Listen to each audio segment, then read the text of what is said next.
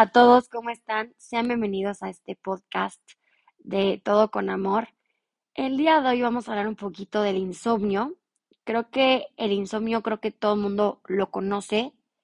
Es cuando una persona realmente no puede dormir en toda la noche porque tiene muchos pensamientos, este, qué va a hacer al día siguiente, o está estresado o estresada.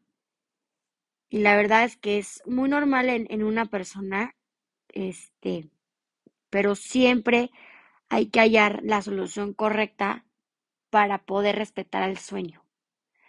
Creo que una de ellas es tomar un ligero descanso, meditando, relajando tu cuerpo y tu mente.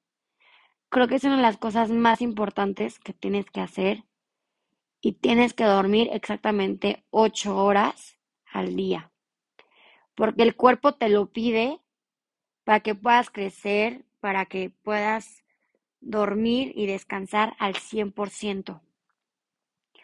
Hay gente que puede dormir hasta más tiempo, pero también no es bueno dormir tan tarde y si en la tarde duermes estás haciendo como tus ocho horas cuando una persona no duerme y no descansa bien.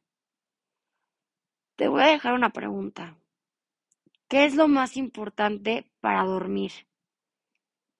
¿Y por qué? Pregunta 1. Va la pregunta 2. ¿Qué se siente respetar el sueño y dormir tus ocho horas? Y por qué. Espero que te haya gustado este podcast y te veo en el siguiente episodio. Disfrútalo.